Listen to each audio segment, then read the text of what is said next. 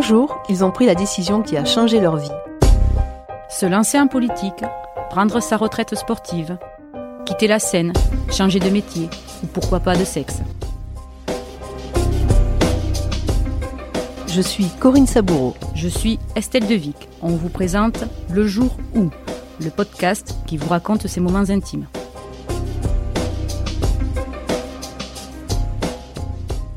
Brice Mac, bonjour. Bonjour. Un petit, un petit portrait avant de, de démarrer.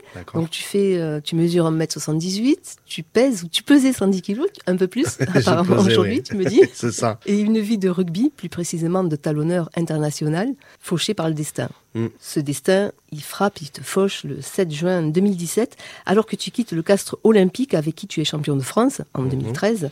Donc au moment même où tu rentres euh, enfin à la maison jouer avec l'USAP à Perpignan dans les Pyrénées-Orientales. Tu passes une visite médicale, elle est obligatoire, c'est la visite d'embauche, les examens classiques. Il s'avère euh, terrible. Le diagnostic tombe brutal, sans appel, le coup est fatal. Tes vertèbres cervicales sont dangereusement atteintes. Tu as 31 ans, tu foules les pelouses depuis l'âge de 4 ans, au poste le plus dangereux d'une équipe de, rugby à 15, c'est celui de, talonneur, parce que tu entres en mêlée, bras en croix, épaulé par euh, deux piliers, face à un pack qui pèse plus d'une tonne et qui risque à tout moment de te tomber sur la tête.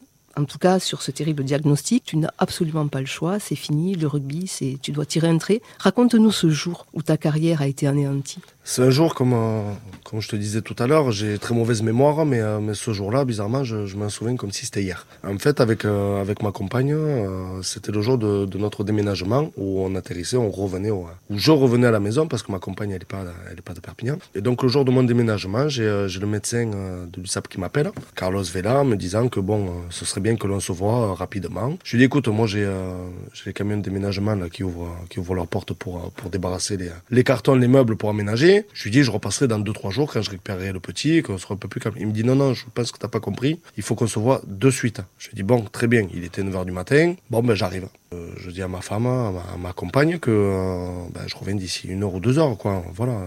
S'il me demande d'y aller maintenant, c'est que ça va être, ça va être très important. Donc j'y vais, et là il me dit, bon écoute, euh, on a un problème avec, avec l'IRM cervicale. Il faut que le, oui, c'est le chirurgien, oui, le professeur pour les cervicales de la Fédé, donc le professeur Pierre Bernard, à Bordeaux, valide ou non le fait que tu puisses jouer au rugby encore. J'ai dit, ah quand même, ok. Je lui dis, comment on fait pour... pour l'avoir, il me dit bon je vais l'appeler, il le sait, euh, certainement qu'il faudra que tu y ailles maintenant. Tout s'est enchaîné très très vite. Tout s'est enchaîné en l'espace de, de 20 minutes. ouais. Et là, euh, le professeur dit bon, mais qu'ils viennent de suite. Donc là, me voilà parti euh, sur les routes direction Bordeaux, Perpignan-Bordeaux, et puis j'appelle ma compagne en lui expliquant quand même, en lui disant que bon, l'IRM cervicale est pas bonne. On va voir ce que l'on peut faire avec le professeur Bernard. Bon, gros moment de solitude, hein, parce que là, même si j'ai grandi dans, dans les équipes de rugby, ben là, je me retrouve tout seul avec le problème face à moi. Quoi. Je vais euh, je vais à Bordeaux. Bien sûr, il est en retard de 1h30, 2h, histoire de bien, euh, de bien apaiser le tout. Puis là, il m'annonce, euh, il me fait dérouler l'IRM. Et comme on a l'habitude dans le rugby à traîner avec les, les médecins, les kinés, je connais un peu le vocabulaire. J'ai vu quelques quelques IRM et je commence à, ben là, je commence à pleurer comme un- comme petit enfant, quoi, hein. comme petit enfant à qui euh, à qui on enlève son rêve. Donc il me dit bon, euh, je pense que tu as un peu compris. Je lui dis oui et euh, il me dit je suis désolé, il y a, a rien d'autre à faire, quoi. Il me dit faut arrêter de suite. Et puis là, là s'enchaîne le reste, quoi. Qu'est-ce qu'il te dit à ce moment-là? Il te dit les cervicales, elles sont trop touchées, trop affaiblies. Tu, euh, tu risques quoi si tu continues à jouer?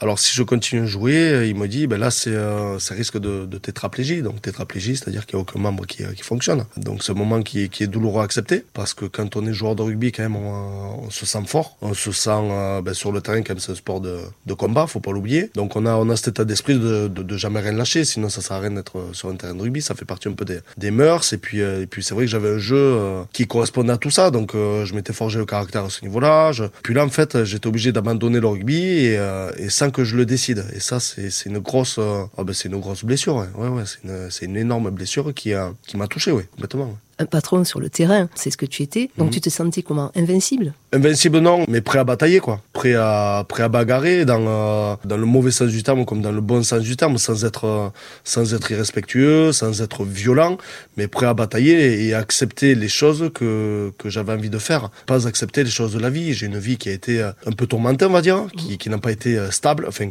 qui n'a pas été plate. Il y a toujours eu des, des remous. Donc euh, mon caractère fait que je me suis toujours battu. J'ai jamais été euh, tranquille dans mon coin. Non, il y a, toujours eu des choses qui m'ont fait euh, basculer à, à ce que je puisse batailler, quoi, à ce que je dois batailler pour ben, pour vivre ou pour ou pour assouvir ma, ma, ma passion, quoi. Depuis que tu es petit, puisque tu, je crois que tu es né prématuré, Oui. donc oui, euh, oui. depuis tout petit, tu te, tu te bats aussi contre ton corps, contre, Toujours. contre des maladies. Toujours. Il y a eu une opération des cervicales Oui.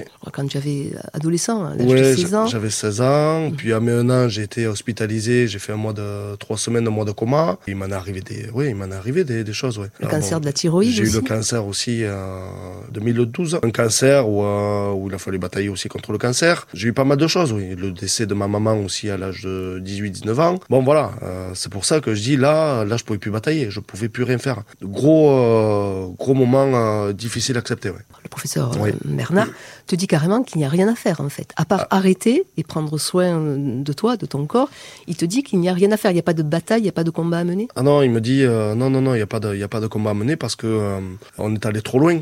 Et sans le savoir, c'est ça le problème. C'est-à-dire que j'avais pas fait d'IRM cervical pendant euh, toutes mes années au Castre Olympique. Donc je savais pas dans quel état ils étaient. Et puis on se pose pas de questions. Et euh, j'avais quelques douleurs. Mais bon, quand on, on joue depuis l'âge de 4 ans, on se dit que ben, à 31 ans, c'est normal. Et puis en fait, non, c'était pas normal. Et puis euh, le, le- le professeur me dit euh, non, non, mais là, c'est, euh, ça fait même un an à deux ans que c'est dangereux pour toi. Quoi.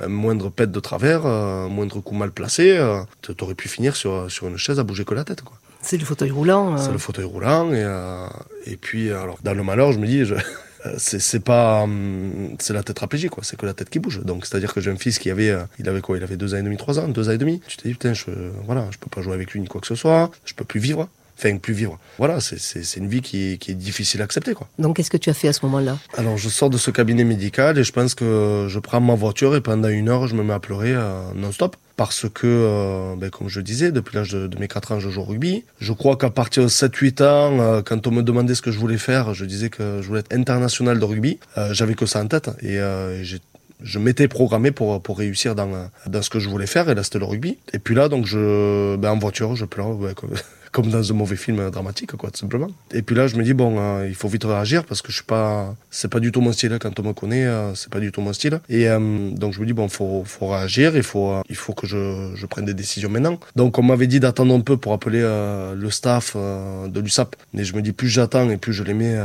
dans la galère. Et c'est pas, c'est pas mentalité. Je dis, bon, c'est difficile à accepter.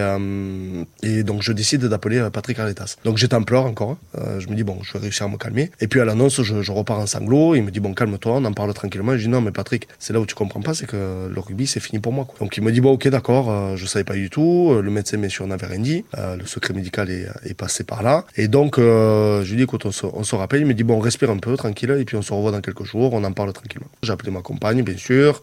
J'ai appelé mon père, mon frère, toute ma famille, les proches. hein, Et, et pour leur annoncer que c'était fini. Donc, j'ai passé 4 heures au téléphone à, appeler un peu tout le monde, à leur, à leur expliquer que c'était fini. Alors, c'est tombé comme un coup de massue. Le monde s'était écroulé. euh, Ah oui, en deux jours. En deux jours, le monde s'est vraiment écroulé parce que euh, ben parce qu'on t'enlève ce, ce dont pourquoi tu, euh, tu as été fabriqué entre guillemets. Alors c'est vulgaire comme mot, mais mais ce dont euh, ce dont je m'étais forgé quoi. Voilà. Donc on m'enlève tout du jour au lendemain. Avec du recul, est-ce que tu trouves que c'est c'est normal d'avoir, de ne pas avoir passé d'IRM des cervicales pendant tant de temps au Castre Olympique ou dans les autres clubs, alors que tu as un poste de talonneur qui est un poste, euh, on le sait, extrêmement difficile, extrêmement euh, à risque, puisque c'est le, le talon d'Achille du talonneur, c'est le, ce sont les cervicales. Oui, ce sont les, euh, les cervicales parce que euh, en mêlée, par exemple, euh, on prend une tonne 6 de pression sur les cervicales, sur la colonne vertébrale, pardon, euh, sur l'impact, et sur la poussée, on prend une tonne 2 de pression. Donc, c'est-à-dire que la colonne vertébrale, elle, euh, ben, elle subit tout ça quoi, pendant, euh, pendant plusieurs années. Et donc, non, normal, ça ne l'est pas, mais bon, voilà, euh, j'aurais dû aussi euh, réagir en demandant des IRM cervicales, mais bon, je m'étais dit que c'était que c'était normal, quoi, tout simplement. On vieillit. bon, mal. Yann de Fauverge, Oui. le jeune espoir salanquais, qui monte après toi, vu que tu, en 2017, tu, Oui. tu arrêtes et tu ne prends pas ton poste de talonneur à l'USAP. Yann de Fauverge est appelé à, à te succéder, entre guillemets, en tout cas, Mhm. à, à être le talonneur de l'USAP. Quelques mois plus tard, il s'effondre, il s'écroule sous un mol euh, à Aurillac. Mhm. Blessé au cervical, même diagnostic et mêmes effets. Il est obligé de, tout arrêter lui aussi. Pour toi, c'est de la fatalité ou c'est la violence du sport qui est en cause là? Ou la répétition des chocs? Je pense qu'il y a un peu de, un peu de tout. C'est-à-dire que c'est une fatalité parce que ça lui arrive à 19 ans. Je pense qu'il y a la répétition des chocs aussi parce que maintenant euh, ben, les joueurs de rugby vont plus vite et sont plus forts, sont plus costauds. Et je pense aussi que pendant euh, pendant des années, techniquement, on a on a moins fait de choses, euh, on a moins appris euh, pour à l'inverse être plus costaud et être plus rapide. Donc je pense qu'il y a aussi un peu de manque de, de technique qui maintenant est en train de, de rentrer dans l'ordre, dans le sens où bon la Fédé a bien pris les euh, a bien pris en compte tout ça. Quand est-ce qu'on aura les, les bénéfices, je ne sais strictement rien. Mais ce qui est sûr, c'est qu'il y a eu une grosse remise en question de tout le monde.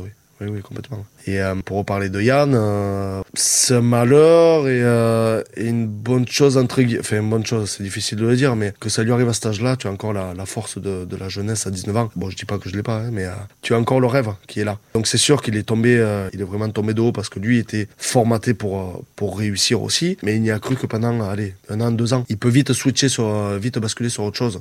et c'est ce que je lui ai dit, c'est-à-dire qu'on est, on est allé manger au resto avec son père, je lui ai dit la, la, la chance que tu peux avoir entre guillemets, tu peux te réorienter sur, euh, sur quelque chose qui puisse te plaire vraiment et ne pas te laisser guider par la vie. T'es jeune, t'es célibataire, t'as pas de gosse, tu peux basculer sur, sur autre chose. Et je sais que là, je, l'ai revu il y a pas longtemps, il m'a dit, ben, euh, je t'ai pas écouté de suite. Il est jeune encore, hein.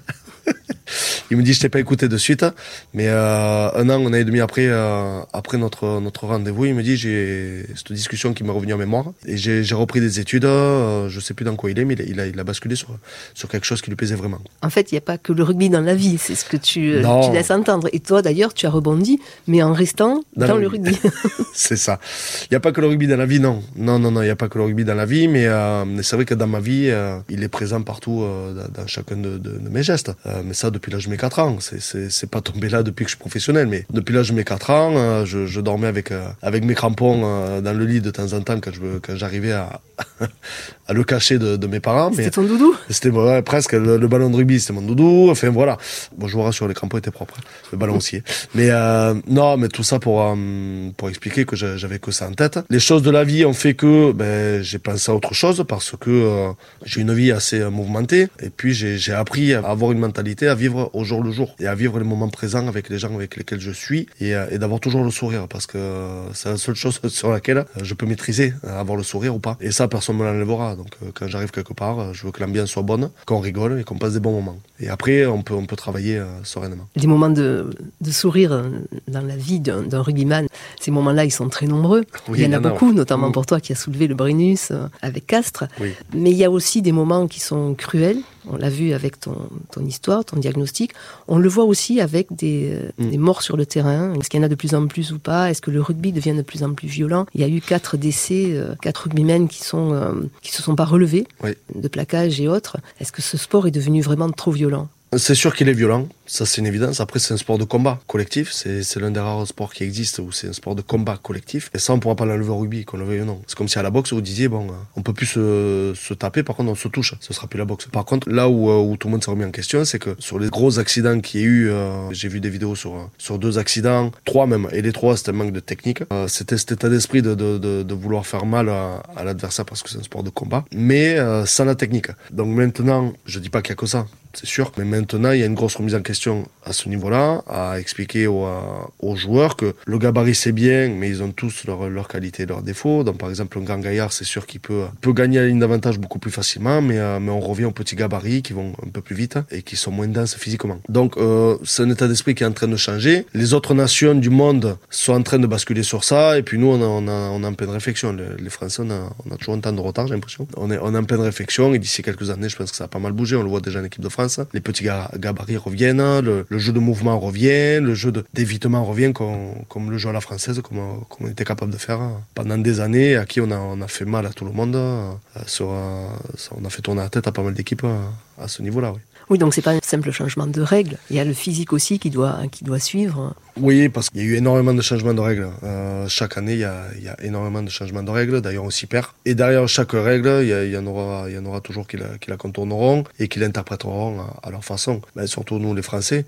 Donc, euh, c'est surtout l'état d'esprit qu'il faut changer. Euh, les anciens éducateurs entraîneurs ben, se sentent un peu euh, là aujourd'hui un peu un peu en retard sur sur le rugby. Donc d'ici quelques années, on en, aura plus avec avec d'anciennes mentalités. Alors je dis pas qu'il faut il faut tout balayer d'un revers de main, mais il y a certaines choses, certaines pratiques qu'il faut oui qu'il faut enlever, complètement. C'était un rêve de, revenir, en tout cas de venir à l'USAP, puisque tu avais été formé à l'USAP, mais tu n'avais jamais joué avec eux, avec l'équipe en tant que en top 14 ou en tant que professionnel. Est-ce que ce rêve-là, tu, l'as toujours en tête? Ce sera vraiment un regret de ne pas avoir joué avec le maillot euh, ben, en étant, euh, en étant catalan, c'est toujours une, euh, pas une finalité, mais c'est toujours un, un défi qu'on qu'on se donne. Euh, c'est-à-dire que quand on est catalan, on se doit de jouer à, Perpignan, on se doit de jouer à l'USAP, on se doit de porter le, blason 5 et euh, et c'est vrai que ce sera toujours un regret, ce sera toujours un regret parce que malgré les équipes que j'ai pu faire, malgré euh, ben, les tournées, malgré tout ce que j'ai pu vivre d'incroyable, ben, ce qui m'anime depuis tout petit, c'était quand même de, jouer à l'USAP. Et c'est vrai que ben, en professionnel, je ne l'ai pas eu.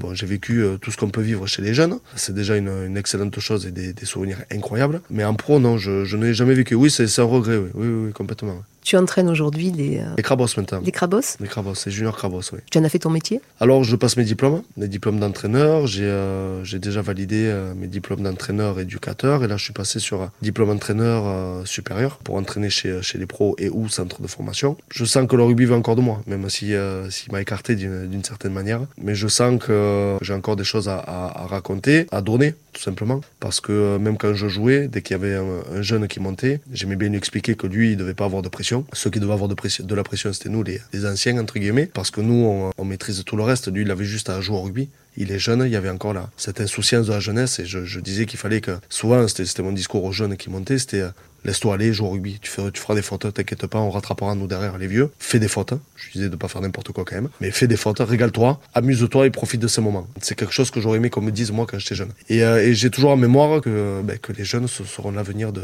l'avenir de notre rugby, donc euh, j'ai ouais j'ai ce goût un peu de, de donner mon, mon expérience et puis et puis l'expérience est, est, nulle si elle n'est pas partagée. Donc j'ai vu beaucoup de choses j'ai vu énormément de choses, que ce soit dans les clubs, que ce soit en équipe de France, que ce soit avec les Barbarians, que ce soit avec euh, les, sélections un peu jeunes. J'ai vu beaucoup de choses sur lesquelles je me suis posé énormément de questions. Et puis, euh, et pour moi, ça ne peut pas rester que, que pour moi. Donc, euh, il m'est important pour moi de, de, le transmettre, que ce soit chez les jeunes ou chez les pros. Donc oui, aujourd'hui, j'ai basculé de ce côté-là. Tu vas le transmettre aussi à, à ton fils? Mon fils a été piqué euh, du rugby depuis, euh, depuis tout petit, c'est-à-dire qu'il marchait euh, à peine, que déjà il lançait le ballon comme, comme un talonneur, c'est-à-dire comme il le faisait vriller et tout, il avait je crois un an et demi. Et là j'ai dit bon, allez, on y est. Même si, si mes week-ends ont, toujours été donnés pour le rugby depuis l'âge de mes 4 ans, je pensais qu'après le rugby, déjà, je me retirerais un peu les week-ends pour profiter un peu, pour voir ce que ça fait d'avoir des week-ends libres. De là, je me mets entraîneur, donc non. Et puis là, je me dis que si j'arrête entraîneur, ben, peut-être qu'on pourra profiter des week-ends. Et puis je pense que non plus, parce qu'il y a mon fils qui arrive derrière. Donc euh, oui, oui, mon fils est, piqué par, par le rugby. C'est toi qui lui as transmis euh. ah ben, Oui, tous mes mouvements, tous mes gestes transpirent le rugby. Hein. Qu'on le veuille ou non, euh, on a je, sais, je ne sais combien de ballons de rugby à la maison. dès qu'il y a un match de rugby, on le regarde. Bien sûr, bien sûr, c'est de baigner dans cette ambiance. Et quand, quand c'est pas à la maison qu'on le regarde, ben, on va chez, chez son grand-père. Daniel chez, chez, Daniel, chez Didier, l'autre grand-père. Ça baigne dans le il y a toujours un match de rugby qui traîne à la télé, donc euh, voilà, inconsciemment, on y est toujours dedans. Qu'est-ce qui manque à l'USAP aujourd'hui? Ouf, qu'est-ce qui manque à l'USAP? C'est euh, c'est compliqué de répondre à cette question parce que euh, il manque il manque certaines choses. Ouais. Il manque un peu de stabilité. Voilà. Alors on est en train de, de la rechercher en faisant re-signer euh, des entraîneurs, ce qui est une bonne chose. Il manque de, de la construction et là c'est en train d'arriver aussi. Donc aujourd'hui il, il, manquait aussi sur le terrain de, de leader. On voit qu'une nouvelle recrue on fait du bien à ce niveau-là. Puis petit à petit il manque un peu de un peu de patience, c'est-à-dire qu'il faut prendre le temps de, de, bien construire les choses pour ensuite être stable et bien et bien évoluer comme il se doit. Oui. Est-ce qu'un jour tu t'imagines tu, aurais envie d'entraîner l'équipe leader de l'USAP? Oui, oui, bien sûr, c'est euh, quelque chose que, j'ai en tête. Après, euh, je me pose pas tant de questions. C'est-à-dire qu'aujourd'hui, je passe mes diplômes. Aujourd'hui, j'essaye d'être euh, bien avec euh, avec les juniors. On se cherche toujours un peu quand on commence. Hein. on cherche à s'approprier un peu les, les modèles de, style d'entraîneur qu'on peut avoir. mais oui, oui, après, que ce soit l'USAP ou. Oui, ça m'intéresse de, gérer un groupe. Ça m'intéresse de gérer un groupe. Si c'est à l'USAP, tant mieux. Euh, si c'est ailleurs, ce sera ailleurs. Mais oui, l'USAP, c'est toujours intéressant parce que c'est. On est d'ici et, euh, et si je peux apporter ne serait-ce qu'un tout petit peu à l'équipe de l'USAP, c'est sûr que ce sera avec grand, grand, grand plaisir, oui, bien sûr. Si tu devais résumer le, rugby en, deux, trois mots, qu'est-ce qui t'attire, qu'est-ce qui te plaît, qu'est-ce qui fait que c'est une passion, une telle passion pour toi? C'est une telle passion parce que j'ai eu des personnes hein, qui sont arrivées euh, au rugby qui étaient très introverties, qui étaient, euh, on sentait qu'ils étaient timides, mais euh, alors j'utilise des grands mots, mais pas maladifs, mais presque, quoi. On n'en est pas loin, c'est-à-dire des, grands timides, mais qui aimaient ce sport. Et, euh, et puis au fil des mois, ben, on sentait une, personne euh, s'ouvrir complètement. On voyait cette personne-là grandir et puis rentrer un peu plus dans le groupe. Et le, le, le, cette particularité, c'est de faire émerger un peu les, les, caractères des personnes. Et comme je disais tout à l'heure, c'est un sport de combat collectif où sans le collectif, on n'est rien. Donc c'est-à-dire qu'il euh, a cette particularité, c'est-à-dire qu'il fait émerger l'individualité, mais toujours au service du collectif. Et si on n'a pas ça, c'est pas possible dans le rugby. Donc euh, c'est pour ça que c'est euh, le, le, le, rugby a, le rugby apporte tout ça. Le rugby, on dit le, le, slogan publicitaire un peu du, du, rugby pendant des années quand moi j'ai commencé, c'était le rugby école de la vie. Il y a plein d'autres sports aussi hein, qui sont école de la vie, mais mais le rugby a cette dimension collective qui est particulière, qui est particulière. Elle est, elle est plus forte que tout. Je trouve ça beau et puis on doit avancer dans le rugby. C'est l'une des premières choses qu'on nous apprend à, l'école de rugby parce que ça fait partie des, fondamentaux. Et pour faire la passe à un coéquipier, il faut la faire derrière. Donc c'est-à-dire que quand on, le philosophe un peu, c'est-à-dire qu'on a toujours nos copains qui sont derrière nous, alors que nous on cherche à avancer, ils sont toujours derrière nous et euh, on a toujours de l'aide derrière. C'est-à-dire qu'on se, propulse vers l'avant, regarde ce qui se passe devant et on regarde pas derrière parce qu'on a nos copains derrière, ils sont, ils sont protégés. Donc je trouve ça, je trouve ça très intéressant euh, d'un point de vue euh, philosophique entre guillemets, si on peut le, philosopher. On a commencé par le jour le plus terrible de ta carrière. Oui. On va terminer par ton plus beau souvenir. Il y en a tellement. Il y en a tellement que c'est difficile pour moi de, de, le ressortir. Il y a bien sûr, euh, je vais en donner quelques-uns. Donner qu'un, ce serait, euh, ben, ce serait couper un peu, un peu tout ça, et ce serait dommage. Le premier qui me vient, c'est euh, l'appel à l'équipe de France, quelque chose pour lequel j'avais travaillé pendant des années et, euh, et qui m'arrive, c'est après un match à Toulon. Euh, j'apprends après le match que ben, que je rentre pas avec le bus, mais je pars à l'avion, en avion à Marcoussis. Directement. Directement, sans.